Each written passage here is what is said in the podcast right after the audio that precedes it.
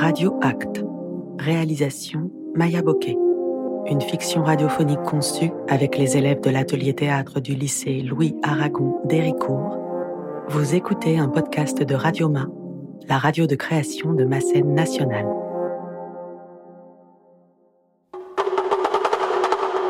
Le ciel, l'abîme, l'humanité, Dieu, tout se mêle dans un chaos extraordinaire. Acte 1. Peux-tu me raconter le mythe d'Antigone? Antigone? T'en as jamais entendu parler? C'est un drame de la Grèce antique. Ouais, est-ce que tu connais l'histoire? Il n'y a pas moyen de connaître à fond un homme, quel qu'il soit. Ton cœur est de feu, tes actes glacent. Euh, Antigone, c'est la fille d'Oedipe, dans mes souvenirs. Continuons, reprenons. Antigone, c'est une euh, jeune fille euh, qui, dont le frère a été tué. Elle a enterré son frère alors que c'était interdit, donc euh, Tu n'as peur de rien. pour ça, bah, finalement, elle en est morte. Voilà, Mon oncle l'a tuée. c'est à peu près ça. Je suis perdue. Car l'histoire d'Antigone est pleine de rebondissements. Ce que l'oracle de Delphes prédit, toujours se réalise. Silence, ça tourne. Prise de risque 3. Prise 4, 5. 6, 7. Bonjour, vous écoutez Radio Act.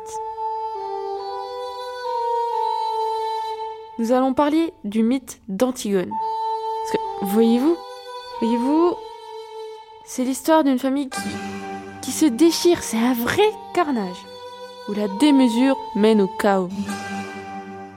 Suite à une proclamation autoritaire de Créon, s'ensuit une série de malheurs. Mais je ne vais pas commencer par la fin, ça n'aurait pas de sens et puis, vous la connaissez déjà, tout le monde meurt. Ce qui importe, c'est comment tout cela arrive. C'est l'effet domino, si je puis dire. Des enchaînements d'actions. Comment en arrivons-nous au chaos Alors commençons donc, comme il se doit, par le début. Entrons dans l'histoire avec un petit rappel de la saga familiale. Car tout découle de tout. Et ce qui arrive à Antigone est bien le fruit d'autres causes. C'est une destinée.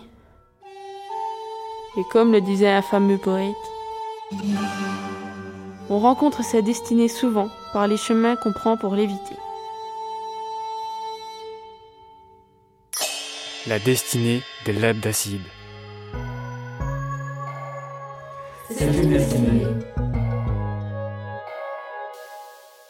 Dans la mythologie grecque, les Labdacides sont les descendants de Labdakos, roi de Thèbes, et forment la dynastie royale de cette cité. Précisons que sur la carte du monde grec, Thèbes se trouve en plein milieu, en Béotie, à 60 km au nord d'Athènes.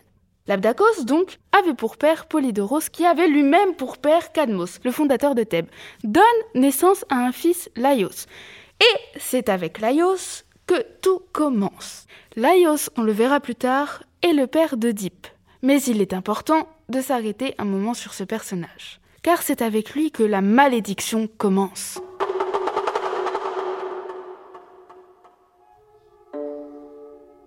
Laios tombe amoureux de Chrysippe, un très beau jeune homme qui est le fils de Pélops. Il lui fait une cour assidue, il l'emmène avec lui sur son char, il lui apprend la vie et en même temps il essaye d'avoir avec lui une relation érotique. Mais Chrysippe s'y refuse et se suicide, ce qui déclenche la rage de Pélops, le père de Chrysippe. Il lance contre Laios une imprécation solennelle en demandant que la lignée des Labdacides ne puisse pas se perpétuer, qu'elle soit vouée à l'anéantissement. Finalement, Laios épouse Jocaste. Leur union est d'abord stérile, ils ne parviennent pas à avoir d'enfants. Laios Delphes consulter l'oracle, l'oracle lui répond Si tu as un fils, il te tuera et couchera avec sa mère. Laios revient à Thèbes épouvanté. Il a avec Jocaste des rapports tels qu'il est assuré qu'elle n'aura pas d'enfant. L'histoire raconte qu'un soir où Laios est ivre, finalement cela fonctionne. Jocaste donne naissance à Oedipe. Le couple décide d'écarter cette descendance. Ils appellent un de leurs bergers qui, au cours de l'été, s'en vont faire paître les troupeaux royaux sur le Cithéron. On lui donne la mission de tuer l'enfant, de l'exposer sur la montagne pour qu'il soit dévoré par les bêtes sauvages ou par les oiseaux. Le berger se saisit du nouveau-né, il arrive dans la montagne avec ses troupeaux, et l'enfant lui sourit. Il hésite. Va-t-il l'abandonner là? La suite, on la connaît. Ce que l'oracle de Delphes prédit toujours se réalise.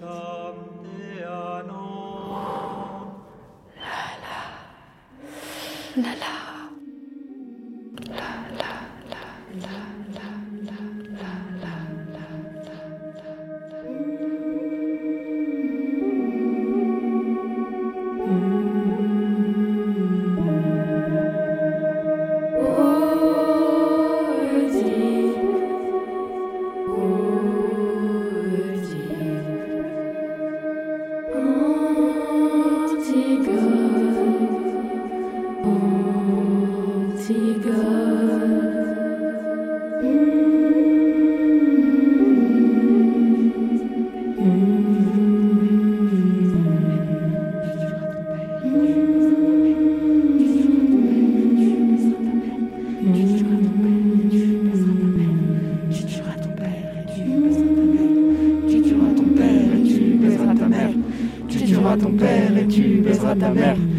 Tu tueras ton père et tu baiseras ta mère. Ta mère, ta mère,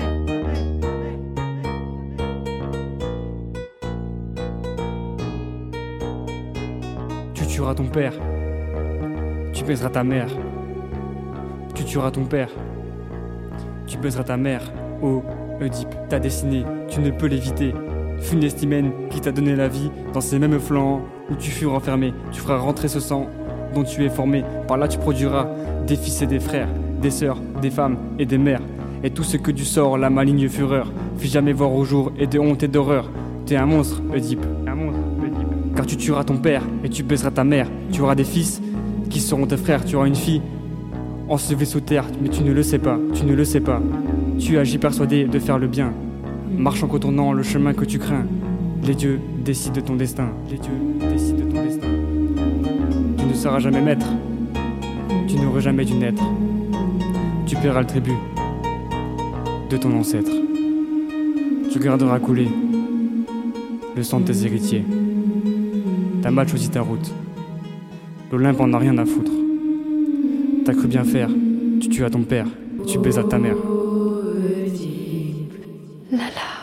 Merci, merci Xavier. Merci, merci. Et merci Jade pour ce petit rappel très, très instructif sur les débuts de la saga des Labs d'Acide. Reprenons maintenant le fil de notre histoire. Et voyons de plus près comment Antigone poursuit la destinée d'une fratrie maudite. Quand débute la pièce de Sophocle, nous sommes au lendemain de la bataille qui s'est conclue par la victoire de Thèbes. Les deux frères se sont en effet entretus. Ils se sont disputés l'héritage d'Oedipe, les armes à la main. Et Théocle a gardé abusivement le pouvoir qu'il devait rendre à son frère, comme convenu initialement. Polynice, évincé, se réfugie à Argos, épouse la fille du roi, lève une armée et vient récupérer sa part d'héritage, sûr de son bon droit et de sa victoire. Mais les Argiens sont battus, et résultat, les deux frères sont morts.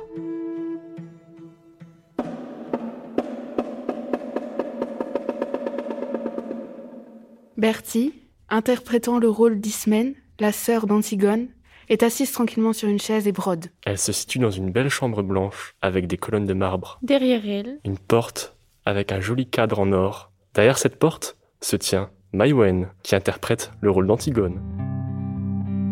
Antigone arrive brusquement. et bouscule sa sœur pour s'asseoir à côté d'elle, violemment, sur, la, même, chaise. Ismène pose sa broderie au sol et se concentre sur ce que lui dit sa sœur. Elle la regarde droit dans les yeux. N'est-il pas vrai que Créon accorde l'honneur d'une tombe à l'un de nos deux frères, de nos deux frères, et le refuse à l'autre, et le refuse à l'autre, et le refuse à l'autre, Antigone fait de grands gestes brusques. Antigone a un regard empli de haine et de colère. Elle fronce les sourcils. Elle parle avec véhémence. Elle se mord les lèvres. Secoue la tête, Elle marque un temps. serre le poing.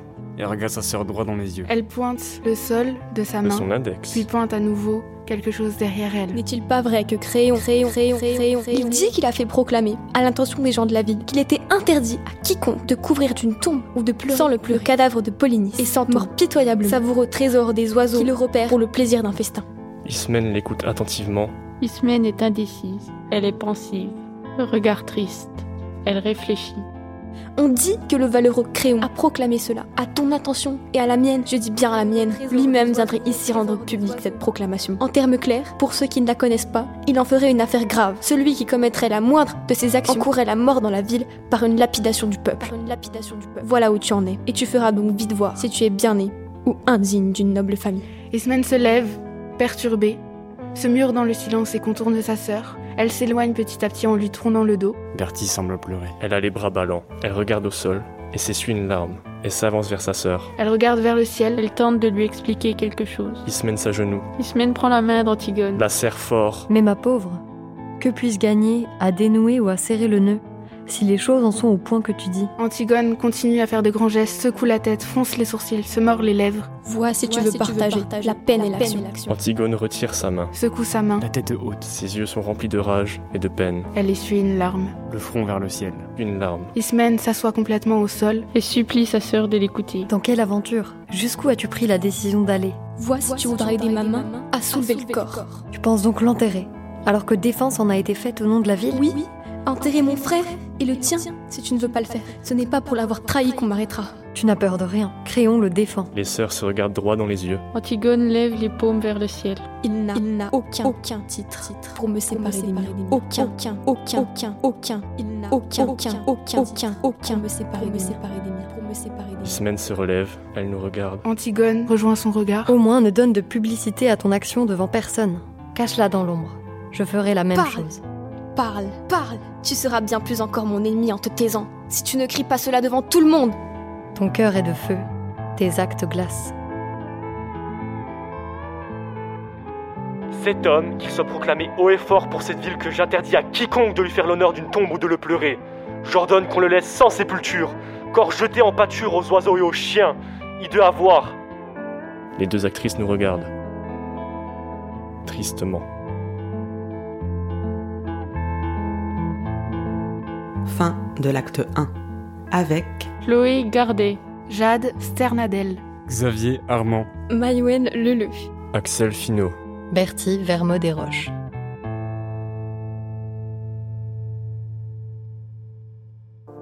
Retrouvez Radioma, la radio de création de ma scène nationale, sur radioma.eu.